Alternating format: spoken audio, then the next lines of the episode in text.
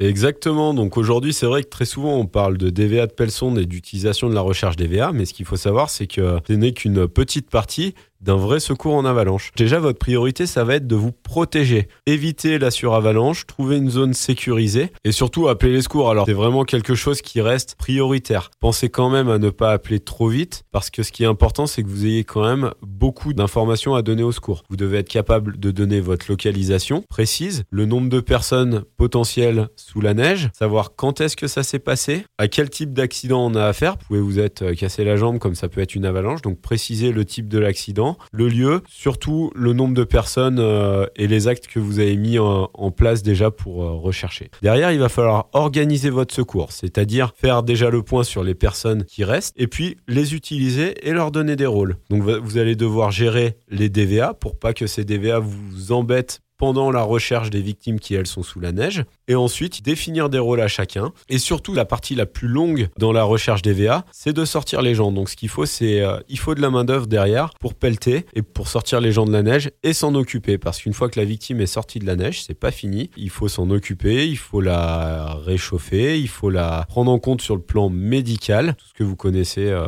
en termes de secourisme.